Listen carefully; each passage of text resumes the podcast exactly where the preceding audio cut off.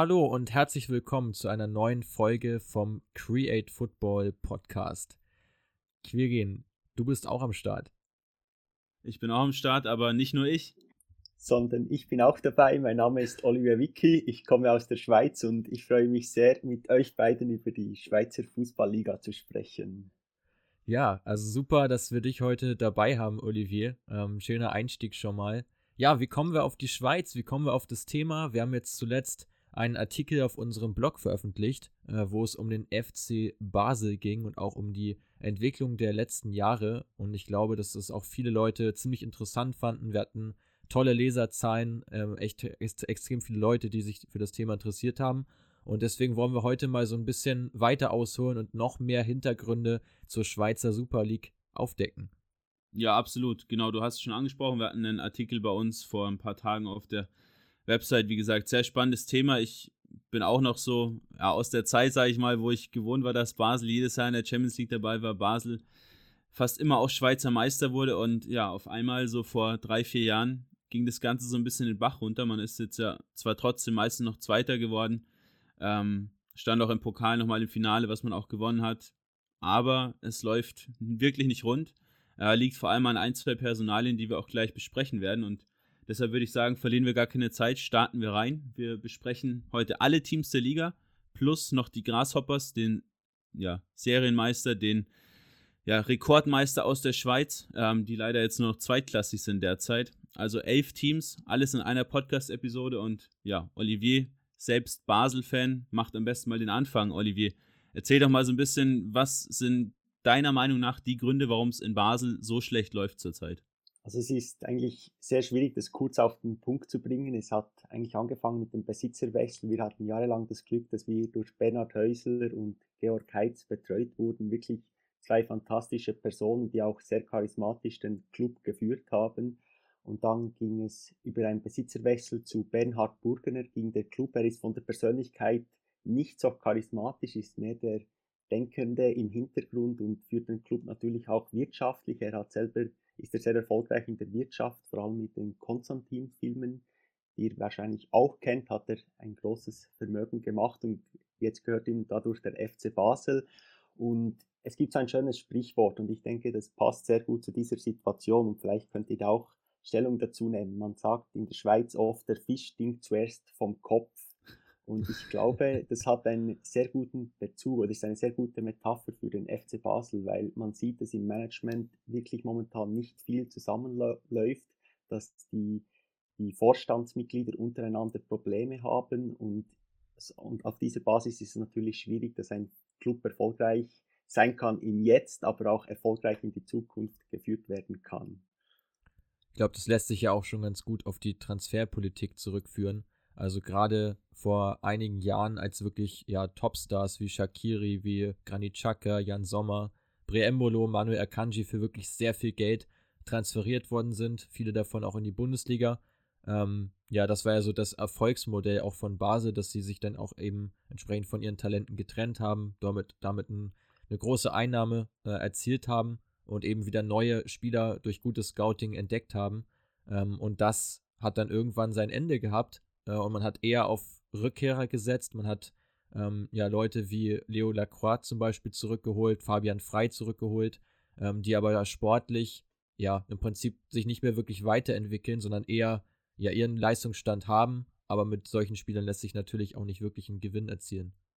Ja, das ist eine sehr spannende Aussage von dir, Mats. Und eigentlich das Modell, das der FC Basel Spieler zurückgeholt hat, das war schon unter der Ära von Bernhard Häusler und und auch Georg Heitz. Aber der Unterschied dazu mal, sie haben zum Beispiel einen Alex Frey zurückgeholt, einen Marco Streller, also Alex Frey von Dortmund, Marco Streller, glaube ich, aus Stuttgart und ein Benny Huckel aus Frankfurt, wenn ich mich nicht täusche. Und der Unterschied zu den Spielern, die sie in der jetzigen Zeit zurückgeholt haben, ist, dass diese Spieler eigentlich auch vom FC Basel gekommen sind, also groß geworden sind beim FC Basel, aber als sie jung sind, noch nie richtig Erfolg hatten beim FC Basel. Also sie konnten sich wie in dieser Zeit nicht durchsetzen und dann sind sie zurückgekommen und sie wollten es allen nochmal zeigen. Und bei Fabi Frey und auch Stocker war der Unterschied, dass sie eigentlich in den jungen Jahren schon sehr erfolgreich waren, sehr viele Titel mit dem FC Basel gewonnen haben, Stammspieler waren und vielleicht der Hunger, wenn, als sie zurückgekommen sind, nicht mehr so groß war wie bei den anderen Spielern, die seinerzeit zurückgekommen sind. Ja, was ich auch noch kritisch sehe, ist halt, dass du in der Zeit, wo du einen Akanji hattest, wo du einen Shakiri hattest und natürlich auch die Spieler, die du dir von extern dazugeholt hast, also ich nenne mal nur einen Mohamed Salah, auch einen El Neni, El Yunussi, ähm, damals war dann Alex Frei einfach ein Zubrot und jetzt ist halt ein Valentin Stocker immer noch Leistungsträger auf dem Flügel, der aber keine Leistung zeigt. Und da sehe ich auch den Knackpunkt, dass du, wie gesagt, damals die Spieler, die verdienten Spieler, die über dem Zenit waren, zurückgeholt hast, um den Kader nochmal zu stärken. Und jetzt holst du sie zurück, um generell einen starken Kader erstmal zu bekommen. Aber dafür sind die Spieler halt nicht mehr gut genug. Also so ist meine persönliche Wahrnehmung. Ja, das, das sehe ich auch so. Also man kann wirklich sagen, die, die Spieler haben manchmal im Stock und Fabian Frey, sie spielen manchmal wirklich super Spiele, aber sie können das nicht mehr konstant auf einem, auf einem Niveau halten. Und ich weiß nicht, ob ihr das auch mitgekriegt habt, Stocker ist momentan suspendiert. Man weiß nicht, was genau der Grund ist. Es das heißt, dass er sich mit dem Trainer überworfen hat, also den Trainer kritisiert hat, dass es kein Konzept gibt, dass es keinen Schritt nach vorne gibt und er wurde dann vom Verein also suspendiert und ist jetzt nicht mehr Teil der ersten Mannschaft. Sie haben ihn jetzt so halbes zurückgeholt, ohne dass er wieder spielen kann momentan. Und es war keine Kommunikation nach außen und das hat noch zu riesigen Ausschreitungen geführt in Basel. Am Tag, als es publik geworden ist, dass er suspendiert ist, sind circa 1000 bis 2000 Fans durch die Stadt gezogen und haben haben, haben sich eingesetzt für das Stocker wieder zurückkommt. Auf eine Art verstehe ich es, dass Stocker eigentlich nicht mehr so super Leistungen bringt, aber wie sie ihn jetzt abgesagt haben, ist wieder ein weiterer Bruch zwischen den Fans und da sehe ich auch ein bisschen das Problem beim Verein. Der, die Fans stehen nicht mehr hinter der jetzigen Führung und es ist schwierig, wenn diese Situation ist, dass dann der Verein wirklich auch erfolgreich geführt werden kann.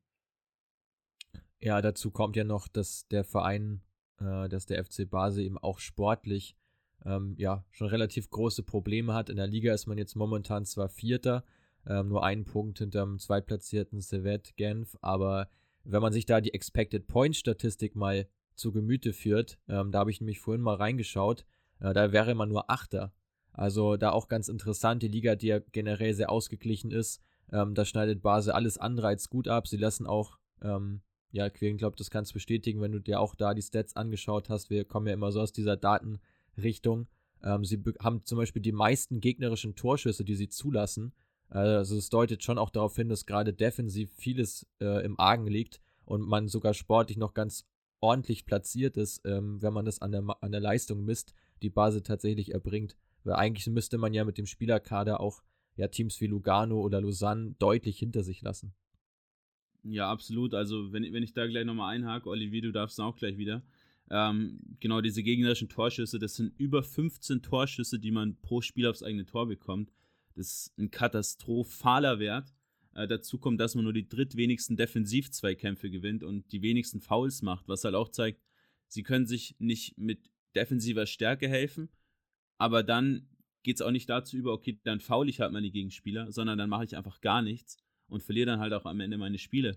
Ich meine, jetzt vor kurzem, das wird wahrscheinlich so der schlimmste Tag des Jahres bisher für dich gewesen sein, Olivier. Ist man 2 zu 6 gegen den Zweitligisten Winterthur im Pokal ausgeschieden. Ähm, ist zudem in der, in der 2021er Ligatabelle auch letzter. Also, ja, ich meine, das sieht jetzt auf Platz 4 noch ganz solide aus.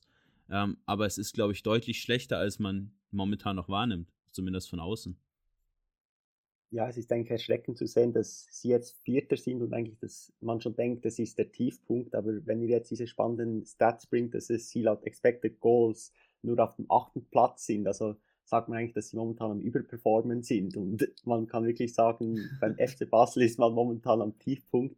Also früher war es wirklich so, das einzige Spiel, das man eigentlich schauen musste in der Saison war zum Beispiel gegen die Young Boys und vielleicht noch gegen den FC Zürich, weil es ein Derby ist. Dort musste man Angst haben, dass sie vielleicht Punkte verlieren. Aber gegen an, alle anderen Teams konntest du sicher sein, dass sie wahrscheinlich gewinnen werden. Wenn, wenn es mal schlecht gekommen ist, gibt es ein Unentschieden. Und das, das finde ich jetzt sehr spannend, diese Aussage von euch, weil ich habe gedacht, mit dem vierten Platz, wir sind am Tiefpunkt, aber wenn ihr jetzt diese spannenden Statistiken Aussagen sagt, ist es für mich immer noch mehr beunruhigend. Und dann frage ich mich auch, ob der FC Basel solche Daten überhaupt nutzt, weil man hört immer, dass sie unbedingt am Trainer festhalten wollen, dass er super Arbeit macht, aber die Stats oder die Statistiken sprechen eigentlich total gegen Chiriakos Forza in diesem Fall. Oder wie seht ihr das?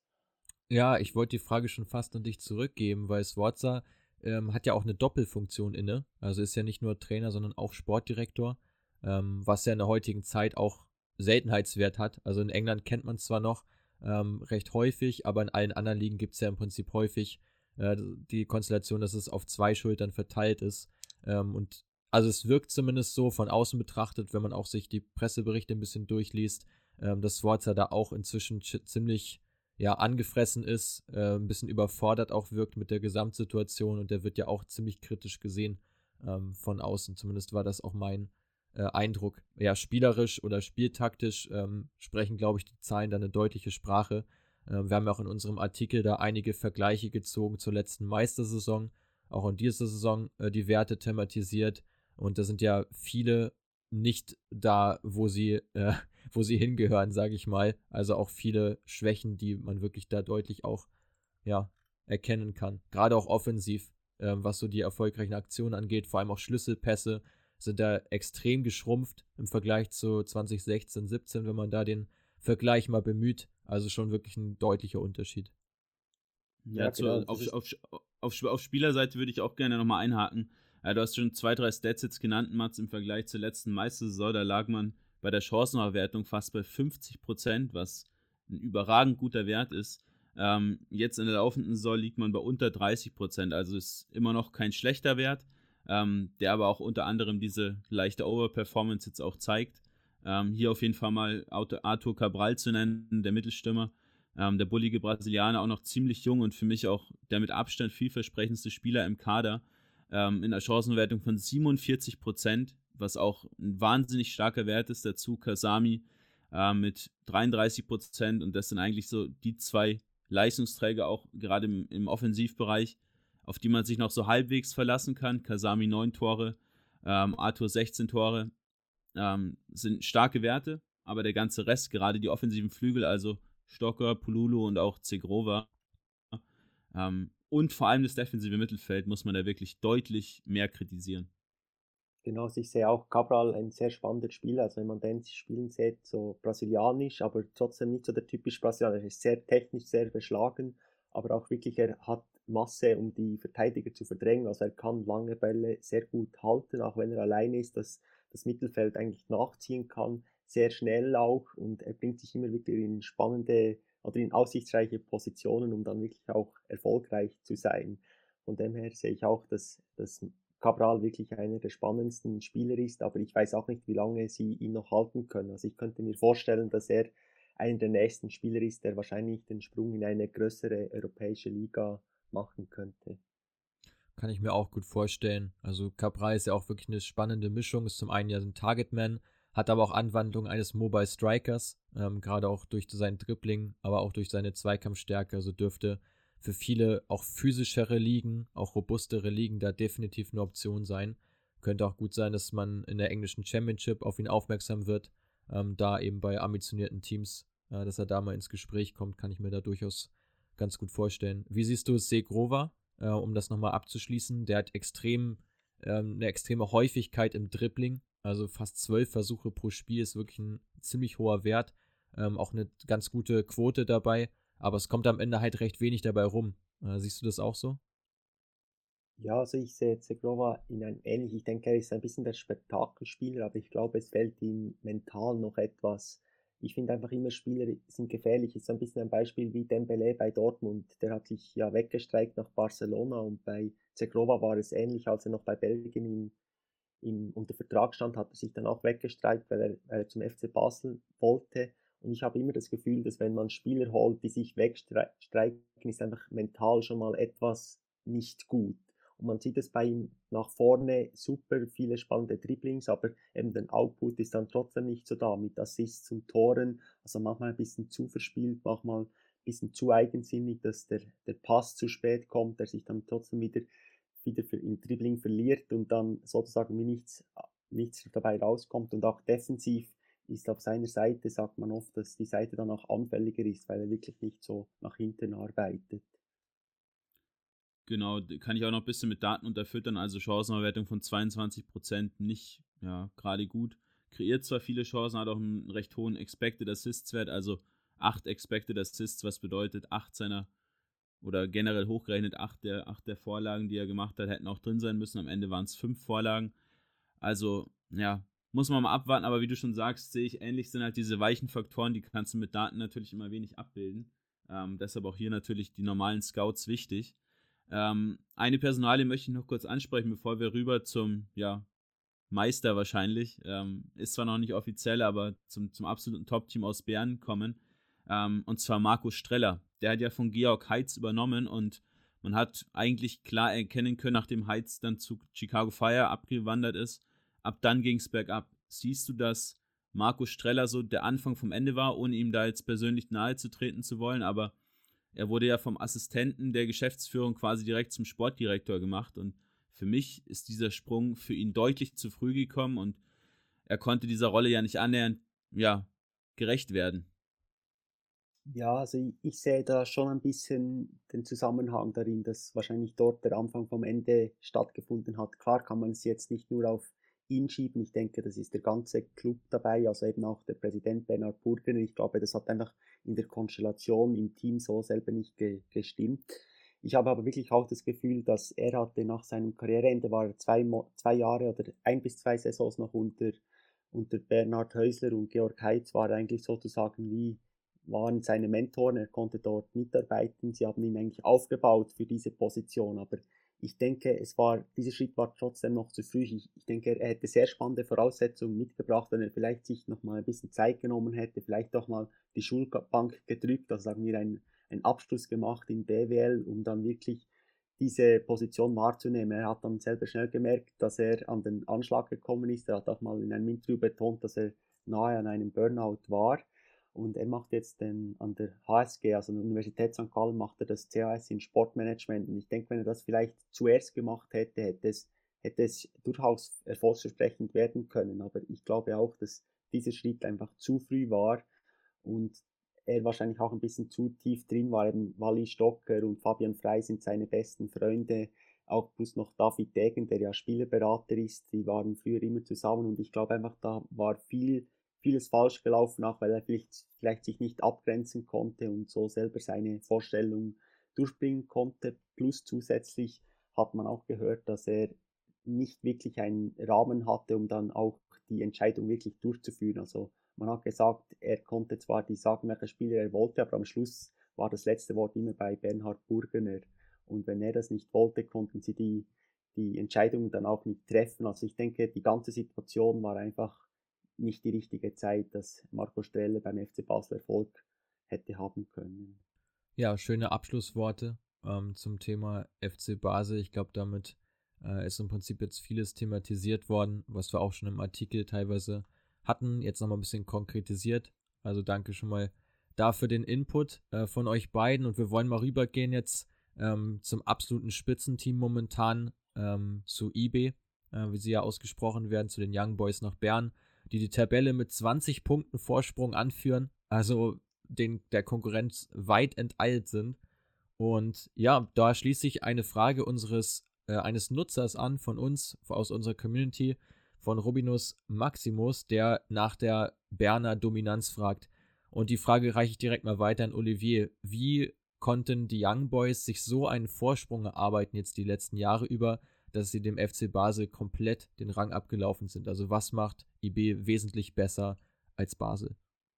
Also ich finde, da gibt es immer einen spannenden Vergleich. Ich sage immer, eBay ist das neue, das alte Basel und Basel ist jetzt das alte eBay. Also früher war eBay eigentlich ein Verein, der sehr instabil war. Das heißt, sie hatten viele Trainerwechsel, sie hatten viele Wechsel in der sportlichen Ebene, man hat viel Geld eingeworfen und man wollte sofort Erfolg haben. Und Erfolg kommt einfach nicht sofort. Man braucht Kontinuität und Menschen, die an eine Vision glauben und dann auch daran arbeiten. Aber wenn sie nach einer Saison den, der Meisterschaft wieder verpasst haben, vielleicht nur Dritter, Vierten wurden, wurde die sportliche Führung entlassen, wurde zum Teil der Trainer entlassen. Also es war wirklich inkonstant. Und dann war es, ich glaube, vor vier, fünf Jahren ist dann Christoph Spicher an die an die Macht gekommen. Also er wurde Sportdirektor bei den Berner Young Boys, Sportchef bei den Berner Young Boys. Und als er gekommen ist, hat eigentlich Ruhe eingekehrt. Er hat es geschafft, die Kultur zu ändern, dass man wirklich mit Zielen nach vorne geht, dass man eine Vision hat, nehme ich an, dass, dass sie daran glauben und nicht immer Wechsel gibt, auch wenn man mal eine Saison nicht erfolgreich ist, dass man wirklich an den Prozess glaubt und Schritt für Schritt an die Spitze kommt. Und ich finde, ein spannender Transfer, den sie damals gemacht haben, ist Guia Orao. Wenn ich mich nicht täusche, ist der direkt von, den, von Paris Saint-Germain gekommen. Ich bin zwar nicht ganz sicher, aber er war auf jeden Fall mal bei Paris Saint-Germain. Und er war wirklich ein Top-Stürmer, sehr groß, sehr kopfballstark, mit Flanken hat er wirklich ein, war er wirklich ein Tormonster.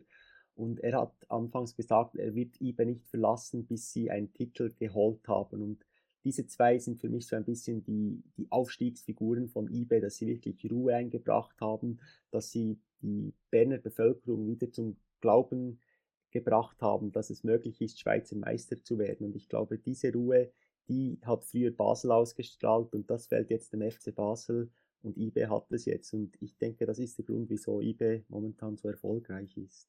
Genau, also Horo kam 2014 von Girondin Bordeaux, äh, war aber natürlich in Paris, wie du richtig gesagt hast.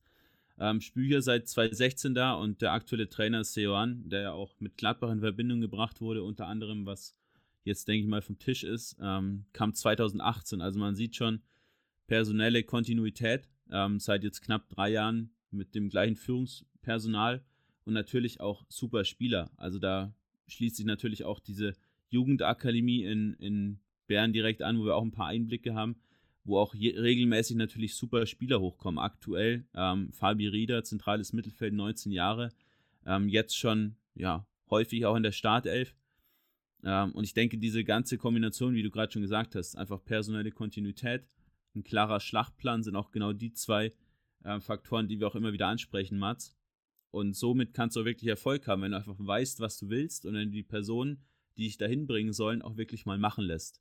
Und wenn du dazu noch eine gute Jugendarbeit hast, noch von auswärts, wie jetzt beispielsweise Silvan Hefti, äh, tolle Spieler dazu holst, ähm, dann kannst du auch einfach nur Erfolg haben. Und wenn da noch die Konkurrenz so passt wie jetzt Basel, dann ist es, wie man in Bayern so schön sagt, Agmade Wiesen.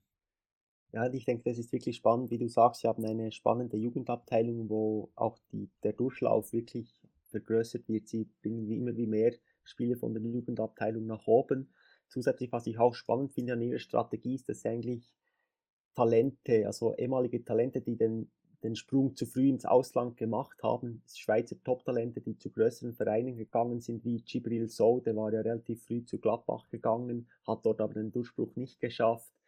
Ähm, Babu war auch so ein Beispiel, der in die Premier League gewechselt ist. Die haben die dann zurückgeholt die waren natürlich immer noch Top-Talente, haben aber einfach den Durchbruch im Ausland nicht geschafft und bei eBay konnten sie sich entwickeln, haben sie die Zeit bekommen, zu Topspieler zu reifen und konnten dann eBay so auch als Sprungbrett jetzt in die Bundesliga nutzen und sind ja dort auch jetzt gesetzte Stammspieler. Und ein weiter spannender Aspekt an ihrer Strategie ist, dass sie eigentlich eine sehr gute Verbindungen nach Afrika haben. Sie bringen immer wieder junge afrikanische Spieler nach Bern und die natürlich auch sehr explosiv sind, sehr schnell, sehr zweikampfstark und das passt perfekt in ihre Strategie, dass sie Powerfußball nach vorne spielen und so attraktiv die Fans begeistern. Ja, einer dieser ähm, Afrikaner ähm, oder zumindest mit dem afrikanischen Background ist ja Mohamed Kamara, ähm, den ich neulich auch in einem äh, Podcast von Borussia Mönchengladbach gedroppt habe äh, oder zum, zumindest auf der erweiterten Liste ha hatte als potenzieller Innenverteidiger. Ist jetzt 23 Jahre, hat noch ähm, ja, anderthalb Jahre knapp Vertrag bis 2022. Ist ja auch einer aus der Fraktion, die sich einfach wahnsinnig gut entwickelt haben. Äh, bei den Young Boys viel Stabilität drin, trotz eines ziemlich jungen Kaders, was man ja wirklich sagen muss, dass da ziemlich viele junge Spieler schon eine ziemlich große Rolle spielen. Ähm, also sind diverse Stammspieler, die wirklich ja um die 23 sind, teilweise sogar jünger.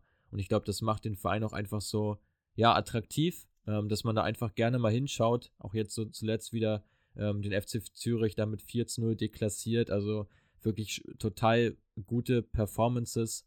Ähm, deckt sich auch letztlich mit den Team-Performances, was so Schüsse anbelangt, was Expected Points anbelangt, Tore, Expected Goals, Ballbesitz, Pässe, überall sind die Young Boys ganz weit vorne dabei in der Liga. Also gibt es kaum etwas Negatives äh, zu sagen. Sie dominieren die Liga nach Belieben, kann man sagen. Außer bei der Chancenverwertung. um da mal kurz dazwischen zu grätschen. 21 Prozent, äh, der zweitschlechteste Wert der Liga. Ähm, gerade Fasnacht mit nur sechs Toren bei 34 Torchancen ist wirklich extrem schwach, aber zeigt schon, die Chancenverwertung ist nicht mal gut und trotzdem dominiert man die Liga komplett. Also wenn die Chancenverwertung jetzt auch noch gut wäre, ja, dann gäbe es, glaube ich, absolut kein Land zu sehen für den ganzen Rest dahinter. Ähm, ja, eine interessante Personalie steht im Tor, Mats, ähm, den wir auch des Öfteren schon mal analysiert haben. Äh, David von Balmus. Also generell muss man sagen, die Young Boys 24 Expected Goals Against, also Gegentore, aber nur 19 kassiert. Von Balmus, der beste Keeper der Liga, absoluter Linekeeper auf der Linie, extrem stark, ähm, sehr gute Reflexe. 40% der Spiele auch kein Gegentor bekommen. Ähm, auch ja, viele Super Saves, hat glaube ich fast 75% aller Schüsse aus kurzer Distanz gehalten.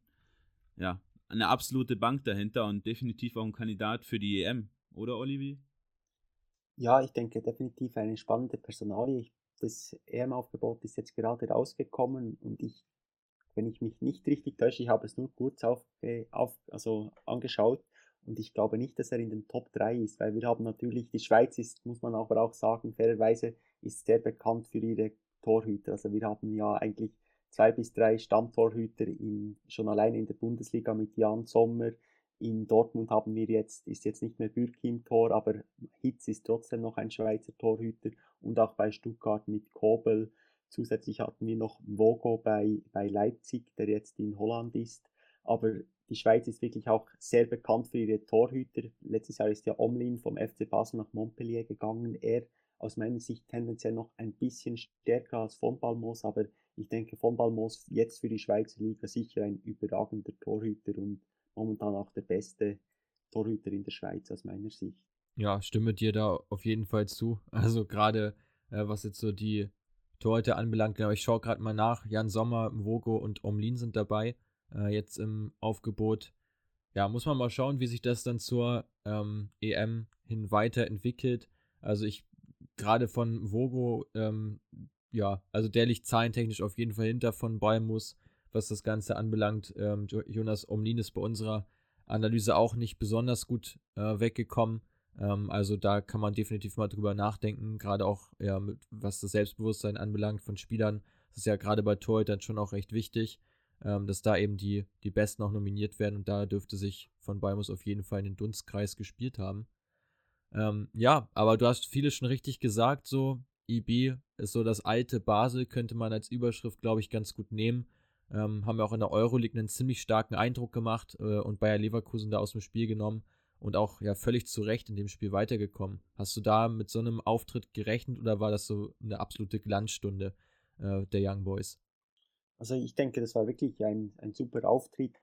Wir in der Schweiz hätten nicht unbedingt damit gerechnet, dass sie jetzt gerade Bayer Leverkusen rauswerfen, weil Bayer Leverkusen war relativ lange jetzt auch in der Bundesliga sehr erfolgreich Klar muss man sagen, dass sie in den letzten ein, zwei Monaten eine kleine Bass durchmachen, durchgemacht haben. Und ich denke, das war auch der Vorteil von den, von den Young Boys, dass sie wirklich ihre Topform ausnutzen konnten und vielleicht auf einem Gegner, der auf dem Papier stärker ist, aber momentan formtechnisch nicht ganz on top ist, dass sie den dann auch rauswerfen konnten. Ich denke, es war sicher sehr wichtig für den Koeffizient für die Schweiz bei, den, bei Europa, weil momentan sind wir recht hinten dran. Also wir sind europäisch überhaupt nicht mehr erfolgreich. Wir müssen darum bibbern, dass wir noch direkte Plätze bekommen, schon nur für die Europa League. Und wahrscheinlich ab nächster Saison haben wir gar keinen Qualifikationsplatz mehr für die Champions League. Also der Meister kann sich nicht mal mehr für die Champions League qualifizieren. Es ist dann nur noch die Europa League und die neu gegründete dritte Liga, die es jetzt in Europa gibt. Also wir kämpfen um jede Points. Früher hat Basel uns alle Punkte geholt und das, deshalb waren wir auch lange so erfolgreich und hatten zum Teil auch direkte Startplätze für die Champions League, aber leider mit Basel nicht mehr so erfolgreich. Jetzt IBE eine gute Kampagne gespielt dieses Jahr, aber ein Verein alleine reicht dann halt trotzdem nicht, dass man andere Länder aus Europa hinter sich lassen kann. Also das ist sicher ein bisschen eine kritische Phase, wo wir uns jetzt im Schweizer Fußball drin befinden, weil wenn wir den Anschluss an die europäischen Wettbewerbe verlieren, ist das natürlich auch ein riesen Nachteil finanziell gesehen. TV-mäßig gesehen, Sponsoring, das hat dann natürlich einen Einfluss auf, auf das ganze Paket. Und wenn wir da nicht mithalten können, könnte das für die Zukunft des Schweizer Fußballs nicht sehr positiv sein. Ja, interessant. Ähm, bevor wir zum ersten Team hinter den Top-Teams kommen, ähm, zum FC St. Gallen, Mats, über die wir gleich mal sprechen und den kleinen Absturz nach vielen Abgängen im Sommer, würde mich noch eine Personalie bei den Young Boys interessieren, Olivier, und deine Meinung dazu. Äh, Jean-Pierre Samé, ähm, absoluter Top-Stürmer, für mich auch viel zu gut in dieser Liga. Letztes Jahr 32 Spiele in der Liga, 32 Treffer. Auch in der laufenden Saison schon wieder 13 Tore und 5 Vorlagen. Der kreiert pro Spiel fast zwei Torchancen. Warum wechselt er nicht? Warum ist er nicht letzten Sommer schon ja, ins Ausland gegangen? Hat da Young Boys oder haben da die Young Boys zu viel Geld verlangt? Ähm, oder wollte der Spieler nicht? Ist jetzt ja auch schon 27, da muss in meinen Augen auch bald mal der nächste Schritt nochmal kommen. Ja, ich denke, das ist ein sehr spannender Punkt von dir und ich denke, da sieht man auch, wie sich die Young Boys entwickelt haben. Ich glaube, die Spieler verlassen die Young Boys nicht mehr einfach für das nächstbeste Angebot. Die Young Boys sind jetzt eine spannende Perspektive, man kann europäisch spielen und er hat gesagt, er ist sicher sehr interessiert für einen Wechsel ins Ausland, aber er geht nicht einfach zu einem x-beliebigen Club, es muss das gesamte Angebot stimmen, welches besser ist als das der Young Boys, weil er sich mittlerweile auch zu Hause fühlt dort natürlich auch mit vielen anderen afrikanischen Spielern zusammenspielen kann und sonst die Teamstimmung sehr gut ist. Und ich glaube, das ist das Spannende bei den Young Boys, dass sie wirklich so eine Situation, eine Kultur kreiert haben, wo die Spieler selber nicht mehr unbedingt weggehen möchten, weil es eigentlich sozusagen ein bisschen ein Familiengefühl ist. Und das war eigentlich, glaube ich, auch der Grund, wieso er diesen Sommer nicht gegangen ist. Nicht mal, weil es keine Angebote gegeben hätte, sondern weil es einfach nicht gepasst hat aus seiner Sicht, dass, dass etwas Besseres gekommen ist etwas Besseres ist für mehrere Spieler vom FC St. Gallen gekommen, äh, nämlich Angebote. Äh, und sie mussten da ja gleich drei Spieler, äh, auf drei, gleich drei Spieler verzichten. Ähm, jetzt diesen Sommer, was natürlich auch für einen Aderlass geführt hat. Nichtsdestotrotz ist man in der Liga eigentlich gar nicht so, also die Platzierung sieht schlechter aus, als sie ist. Man ist jetzt auf Platz 8 mit 32 Punkten, aber zwar Platz 2 und 8 trennen ja tatsächlich nur 5 Punkte in dieser wahnsinnig ausgeglichenen ähm, ja, Spielzeit. Und insofern ist man bei St. Gallen trotzdem auf einem sehr, sehr guten Weg. Also gerade wenn man sich da die Statistiken anschaut, bin ich mal gespannt, ob du das gleich bestätigen kannst, Olivier, von deinem Eindruck her. Aber es gibt da ziemlich viele spannende Statistiken zum FC St. Gallen. Ja, deine Meinung? Ähm, wie konnten die drei Abgänge, Cedric Itten, Silvan Hefti und auch Ermin Demirovic, aufgefangen werden? Also ich denke wirklich, St. Gallen hat eine sehr spannende Entwicklung durchgemacht. Es ist jetzt Matthias Hüppi ist Präsident geworden. Er war sehr lange beim Schweizer Fernsehen als Moderator tätig, über mehrere, glaube ich, 20 Jahre ungefähr. Und er ist natürlich ein Kommunikationsspezialist. Dann merkt man an, wenn er vor den Medien ist, vor den Fans ist, vor den Stakeholdern ist, er weiß, wie man einen Verein präsentieren muss. Und ich denke, St. Gallen war lange ein bisschen ein schlafende Fußballriese in der Schweiz, wenn man das mal so sagen darf. Es ist wirklich eine Region, die Fußball begeistert ist. Wenn man dort das Feuer entfachen kann, da sind die da. Die hatten regelmäßig, auch wenn es nicht so erfolgreich gelaufen ist, hatten die über 10.000 Zuschauer. Und dann, als plötzlich so ein bisschen der Verein wieder verwurzelt wurde, Matthias Hüpp ist auch aus der Region St. Gallen als, und Alain Sutter, ein super Typ, der auch in der Schweizer Nazi lange gespielt hat auch dort äh, Erfahrungen machen durfte als Kommentator der Schweizer Nazi, sehr analytisch, gut, stark unterwegs, gutes Netzwerk in der Fußballbranche, haben sie es geschafft, dass sie eigentlich den FC St. Gallen wieder in der Region verankern konnten. Spannende junge Spieler, vor allem auch viele, sehr viele aus der eigenen Jugendabteilung geholt haben.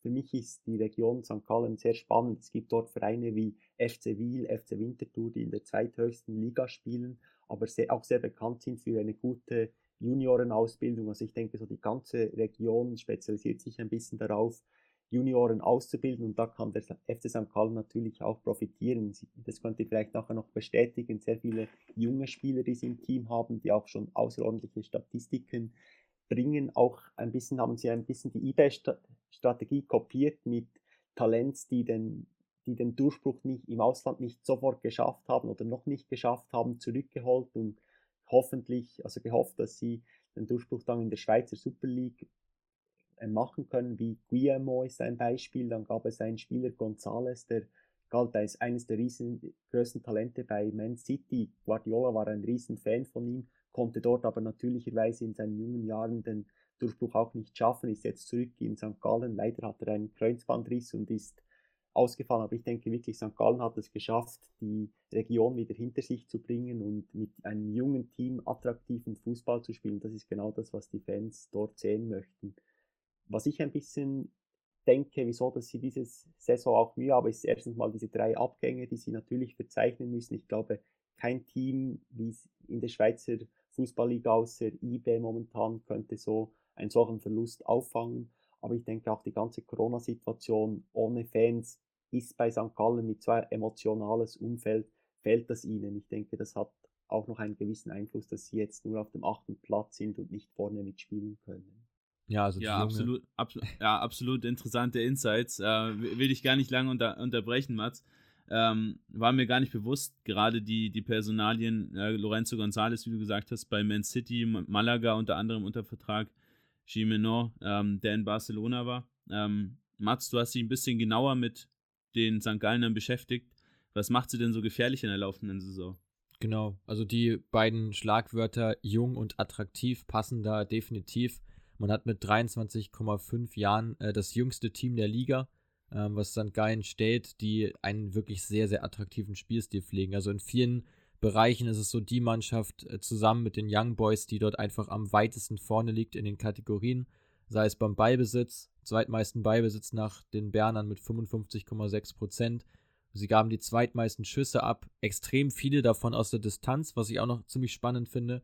195 Versuche schon, äh, ich glaube, das zweitbeste Team lag 40 oder 50 Schüsse drunter. Also auch aus der Distanz wird es ständig probiert, ähm, ein Tor zu erzielen. Eigentlich, man versucht ständig Angriffe auch mit einem Abschluss abzuschließen. Sie haben die meisten 1 gegen 1 Duelle, ähm, also gehen extrem häufig ins Dribbling, versuchen immer das offensive 1 gegen 1 zu suchen äh, und laufen den Gegner einfach extrem früh an. Also einen extrem tiefen PPDA-Wert bedeutet also, sie erlauben dem Gegner nur sehr wenige Pässe bis sie Druck ausüben auf den Ball. Ähm, ja, finde das ziemlich interessant, weil das im Prinzip alles Komponenten sind, die für einen sehr modernen Spielstil sprechen. Attraktiv, offensiv, immer wieder ins Risiko gehend, auch durch diese vielen 1 gegen 1 Versuche, die auch immer mehr im Kommen sind, äh, wo es immer mehr in diese Richtung sich entwickelt und dazu eben dieses frühe Anlaufen. Also da sind schon viele Facetten dabei, äh, die St. Gallen einfach zu einem sehr, sehr guten Team machen. Ähm, ja, Olivier, sticht aus deiner Sicht ein Spieler da besonders heraus oder zwei, die du da ähm, nennen würdest? Also ich finde Stergio, er ist Innenverteidiger, eine sehr spannende Persönlichkeit, also sehr spannende Personalie. Er ist erst gerade 19 Jahre alt geworden und hat mittlerweile schon 70 Spiele auf höchstem Schweizer Niveau unter, seinen, unter sich sozusagen. Und ich habe ihn schon zwei, dreimal gesehen. Ich glaube, wenn ich es richtig in Erinnerung habe, spannende Spieleröffnung, natürlich auch ein Fighter, jung, der etwas erreichen will. Ich, für mich ist St. Gallen so ein bisschen das Ajax Amsterdam der Schweiz, so wirklich ein junges Team, zwei, drei gute, ältere, erfahrene Stützen und gemeinsam wollen sie etwas erreichen, immer Volldampf. Also für mich gibt es da Stereo, der sehr spannend ist, aber man, man, man hat eigentlich durchs Wanderweg von der Verteidigung übers Mittelfeld bis in den Sturm spannende Spieler, wo man eigentlich erwähnen könnte. Aber vielleicht habt ihr da von den Stats her noch zwei, drei Spieler, die wirklich herausstechen. Was, was denkst du da, Mats? Ja, also Stergio äh, sticht da schon auch heraus, führt extrem viele Defensiv-Zweikämpfe. Ist jetzt bei der Quote noch nicht ganz äh, dort angelangt, wo man ihn jetzt als Top-Talent bezeichnen würde. Aber gerade gemessen an seinem Alter hat er schon extrem viel Erfahrung gesammelt. Ähm, genau, also da definitiv als sehr großes Talent zu bewerten. Dazu fällt noch auf, dass ähm, St. Gallen auch extrem viele Throughballs, Throughballs spielt, also quasi Schnittstellenpässe zwischen die Kette, spielen davon sogar die meisten der Liga, was auch damit einhergeht, dass die Passquote ähm, ziemlich schwach ist, also die Passquote nicht besonders hoch, obwohl man recht viel Beibesitz hat, was darauf hindeutet, dass man ständig das Risiko sucht und auch wirklich versucht, ja, hinter die Abwehr zu kommen, auch den Schlüsselpass zu spielen. Und dort spricht ähm, vieles für Lukas Görtler, den man da mal nennen dürfte, ist schon 26, also einer der sogar älteren Spieler, muss man ja sagen, im Kader von St. Gallen. Der spielt 3,1 Throughboys pro Spiel, ein extrem hoher Wert, äh, weil das eigentlich so Daten sind, die eher so im Einser-Bereich, wenn überhaupt, liegen. äh, wo man schon da von einem ordentlichen Wert, Wert sprechen kann. Also er mit 3,1 da dabei. Ähm, ziemlich interessant finde ich auch Miro Muheim, dessen Vertrag ausläuft, der Linksverteidiger, 22 Jahre, ähm, der 10 Defensiv-Zweikämpfe führt, also defensiv sehr, sehr stark ist, aber auch nach vorne äh, einiges bewegt. Ähm, für mich auch ein sehr spannender Spieler. Genau, ja, dann lass uns doch direkt zum, ja, oder hast, hast du noch was zu Muheim? Nur noch die letzte ähm, Meldung, er ist eigentlich auch so typisch für das Beispiel. Er ist, glaube ich, auch zu früh ins Ausland gegangen, wenn ich mich nicht täuschte, nach England und jetzt wieder zurückgekommen, einen Durchbruch geschafft und jetzt wahrscheinlich im Sommer dann der nächste Schritt von seiner Karriere. Genau, äh, dann lass uns mal St. Gallen abschließen. Ähm, die Zeit drängt schon ein bisschen, sprechen schon eine Dreiviertelstunde. Ähm, kommen wir gleich zum nächsten Team, zu Servette Genf, die jetzt ja Zweiter sind, ähm, Stand heute. Also haben jetzt auch am Wochenende wieder gewonnen. Ähm, ähnlicher Spielansatz wie, wie bei St. Gallen. Ähm, sehr viel Ballbesitz, der Drittmeister der Liga knapp unter St. Gallen. Ähm, dazu kommt aber auch eine extrem gute Passquote, die beste der Liga und auch die meisten Pässe der Liga. Also auch hier spielerischer Ansatz. Wie siehst du Servette, Olivier? Also du hast eigentlich das Wichtigste gesagt. Für mich Servet offensiv sehr starkes Team, sehr schön ihnen zuzuschauen. Es macht wirklich Spaß, wie sie offensiv kombinieren, immer den Weg nach vorne suchen. Laut dem Motto Angriff ist die beste Verteidigung und aus meiner Sicht Servet auch mit einer der besten Jugendausbildungen in der Schweiz.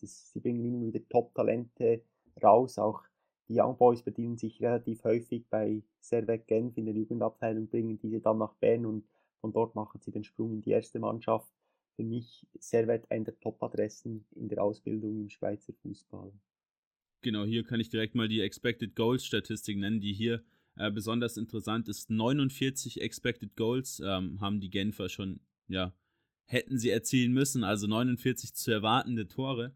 Man steht tatsächlich aber erst bei 31 Toren. Also sprich, sehr, sehr guter spielerischer Ansatz, kreieren auch die zweitmeisten Chancen pro Spiel aber verwenden, verwerten sehr schlecht. 19% Chancenverwertung, die schlechteste der Liga.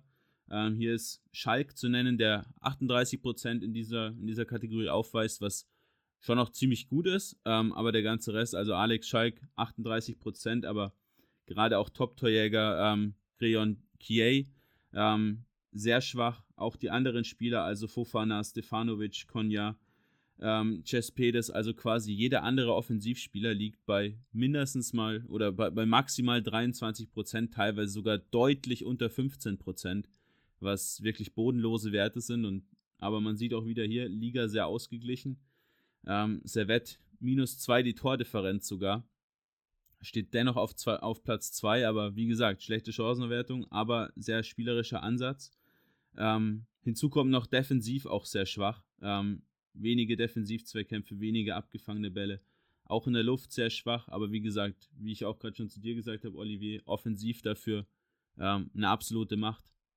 Genau, also das gibt für mich nichts mehr groß hinzuzufügen. Ich hoffe, dass sie die Chancen noch besser verwerten können und so dann wirklich, wirklich zu einem Top-Team werden und hoffentlich in Zukunft auch die Berner Young Boys herausfordern können. Genau, wenn ich, wenn ich hier noch ähm, kurz einen oder zwei Schlüsselspieler nenne, ähm, vor allem Theo Walz ist da zu nennen, äh, den sie ablösefrei aus Nîmes geholt haben. Auch ein recht ungewöhnlicher Wechsel, dass ein Spieler aus der Ligue 1, wo er auch Stammspieler war in Nîmes, ähm, in der, wie gesagt, ersten Liga Frankreichs, der dann den Schritt zurück macht in die Schweiz, ähm, was natürlich in der, dieser französischsprachigen Schweiz sich auch anbietet. Ähm, ja, sehr kreativer Spieler, auch fast eine kreierte Chance pro Spiel, 88% Passquote. Ähm, auch für diese Position auf dem Feld, in der er als, als Playmaker, Advanced Playmaker unterwegs ist. Okay. Dann würde ich sagen, ähm, springen wir mal ein Team weiter ähm, und gehen von Servette mal zum FC Zürich rüber. Ähm, die Züricher, die in dieser Saison die Mannschaft sind mit dem wenigsten Ballbesitz, mit nur 41,8 Prozent die wenigsten Pässe, dazu noch eine schwache Passquote. Äh, Olivier, eine Mannschaft, die viel auf lange Bälle setzt ähm, und dann vorne hilft der liebe Gott, so sieht zumindest nach Datensicht aus. Hat, hat etwas, also ich denke, sie haben vorne sehr schnelle Spieler, suchen die immer wieder mit langen Bälle, aber ich habe auch das Gefühl, dass die Stürmer, die vorne sind, relativ talentiert sind, aber vielleicht noch nicht die Fähigkeit mitbringen, um dann manchmal auch den Ball unter Kontrolle zu bringen, diesen mal zu behalten, Ruhe ins Spiel zu bringen. Also ich denke, Zürich eine spannende Nummer im Schweizer Fußball, relativ lange erfolgreich, auch noch unter der Zeit von Lucien Favre waren sie auch mehrmals Schweizer Meister, aber seitdem irgendwie ein bisschen der Wurden drin, nicht so geglückte Train Trainerentscheidungen, vielleicht auch die sportliche Kompetenz, die ein bisschen fehlt. Schon sehr lange wird der Club von Angelo Canepa, ist eine, ein, eine Familie aus Zürich, geführt. Schwierig zu sagen, ob da mal noch etwas nach oben möglich ist. Die finanziellen Mittel wären sicher vorhanden, aber momentan passt es vielleicht einfach im Verein nicht so, dass, dass diese begrenzten Ressourcen, also die vorhandenen Ressourcen auch effizient ge genutzt werden können. Ein sehr spannender Spieler ist ja der Innenverteidiger Becir Omeragic, ähm, der auch erneut für die Schweizer Nationalmannschaft berufen wurde, äh, spielt da eine ziemlich starke Rolle und ist, glaube ich, auch einer der Hauptgründe dafür, ähm, dass man mit Zürich ja noch recht gut im Rennen liegt, sage ich mal, trotz der ziemlich schwacher Statistiken, was jetzt so dieses spielerische Element äh, angeht, ähm, ist man aber dafür ja in der Innenverteidigung ziemlich gut besetzt. Einer davon, wie gesagt, Omer Ragic, der auch wieder schön, schöne Parallele hier, aus der Jugend von Servette kommt. Ja, spannend zu sehen. Ich habe gedacht, er kommt von der Jugend aus Zürich, aber dann sieht man wieder, wie, wie gut die Arbeit von, von Servette FC ist in der Jugendarbeit. Ich denke, das ist jetzt momentan das Spannende, dass Zürich zwei, drei gute Spieler hat. Ich denke da an einen Tossin im Sturm, ein sehr kleiner, bulliger Stürmer, extrem schnell, an einen Tony Dom Johnny im Mittelfeld, auch noch sehr jung in der Schweizer U21-Nationalmannschaft, wenn ich mich nicht täusche und sehr spannende Spieler, die sich noch ein bisschen entwickeln müssen, noch ein bisschen Erfahrung sammeln müssen und dann bin ich gespannt, wie sich der FC Zürich in Zukunft entwickeln kann. Ja, sehe ich ähnlich wie, wie du, Olivier. Ähm, also gerade der angesprochene Omeragic, ähm, denke auch nicht, dass der da noch allzu lang spielen wird. Ähm, Gleiches gilt ja für Statue, den wir gerade bei St. Gallen schon angesprochen hatten. Ähm, wen ich noch ziemlich interessant finde, ist Blaž Kramer, ähm, den Slowenen, das ist ja so quasi zusammen mit Asan Cesai, der letztes Jahr in Osnabrück aufgelaufen ist, so die Spieler, die du eben anspielst mit diesen hohen Bällen, die du gerade angesprochen hast, Mats. Ähm, auch Tosin, was du sagst, bulliger Stürmer, ähm, kann auch auf dem rechten Mittelfeld spielen, ähm, sind eben genau diese Spieler. Und dann kommt im Mittelfeld auch nicht mehr viel. Viele Verletzte. Ähm, so mit der bekannteste Name dürfte Blerim Cimai sein. Ähm, da hat man noch Janic, den man auch kennt ähm, vom HSV, der ähm, lange an einer Krebserkrankung auch gelitten hat. Also auch hier mit Lasse Sobich noch ein Bekannter in der Innenverteidigung. Und da ist schon klar zu erkennen an diesen Spielerprofilen im Sturm eben diese bulligen Stürmer. Okay, das ist auch der Grund für diese, ja, Punkte bei den Daten, Mats. Gut, kleine Hintergrundstory zu Janicic. Ähm, der wird hier in Hamburg ja mehr so als Raser bekannt, weil er ja durch den Elbtunnel damit 120 km/h gepest ist äh, und dabei einen Unfall gebaut hat, der auch nicht so lustig war, äh, wie es jetzt gerade klingt. Ähm, dem wurde auch da der Führerschein entzogen. Also das war eine relativ große Geschichte in den Hamburger Medien. Ähm, da hat man ihn dann auch so ein bisschen in den Verruf gebracht, sich doch nicht so auf den Fußball zu konzentrieren, lieber mit solchen Sachen da ähm, für Aufsehen sozusagen zu sorgen. Ja, ähm, ist aber, glaube ich, in der Schweiz nochmal, hat sich, glaube glaub ich, ganz gut gefangen, soweit ich weiß. Also jetzt, klar, mit Verletzungen immer so ein bisschen problematisch. Ähm, aber ist ja auch noch ein relativ junger Spieler. Mal gucken, was man da noch so ja, erwarten kann. Und ja, vom FC Zürich aus würde ich sagen, kann man auch nochmal ganz gut die Parallele, wo wir jetzt gerade schon von den Züricher Clubs sprechen, dass wir da jetzt einmal den kleinen Schlenker machen in die zweite Liga zu den Grasshoppers, ähm, die ja jetzt nur noch zweiklassig sind.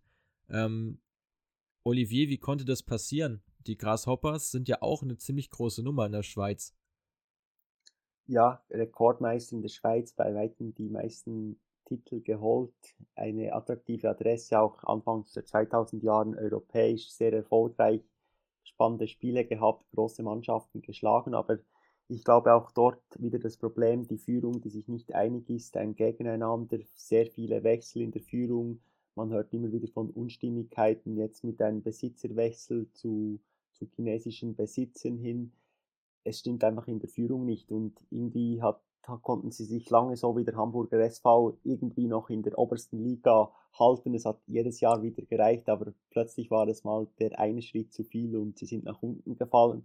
Vielleicht der richtige Zeitpunkt, wie beim HSV mal unten zu sein, hoffentlich die, die Probleme, die sie hatten in der, in, im Management zu klären, scheint leider aber nicht der Fall zu sein. Also wie man hört, sind da immer noch gewisse Probleme vorhanden.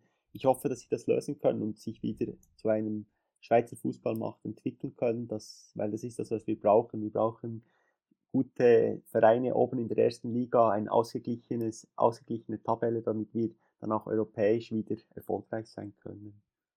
Ja, also man hat bei den Grasshoppers, glaube ich, probiert, vieles durch äh, den Zufluss von Geld zu lösen. Ähm, man hat jetzt einen Kader, der ziemlich aufgebläht ist mit 32 Akteuren äh, unterschiedlicher Herkunft. Dabei sticht hervor, dass ja viele Portugiesen darunter sind. Ähm, davon vier Spieler ausgeliehen von den Wolverhampton Wanderers. Also da gibt es eine recht enge Geschäftsbeziehung zwischen den Wolves und den Grasshoppers.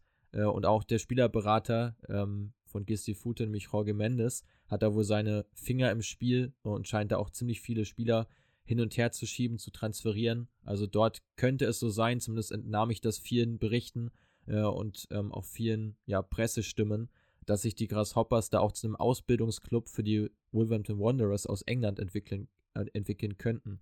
Ähm, ist das eine Option? Hast du davon auch was gehört? Ähm, oder ähm, ist das jetzt eher so eine Notlösung, dass man sich jetzt erstmal dort bei Spielern bedient hat, ähm, die einfach ja sportlich für den Aufstieg sorgen sollen. Nein, man hört das in der Schweiz natürlich auch. Ich weiß auch nicht, wie fest die Besitzer aus China bei den Wolver Wolverhampton Wolves involviert sind.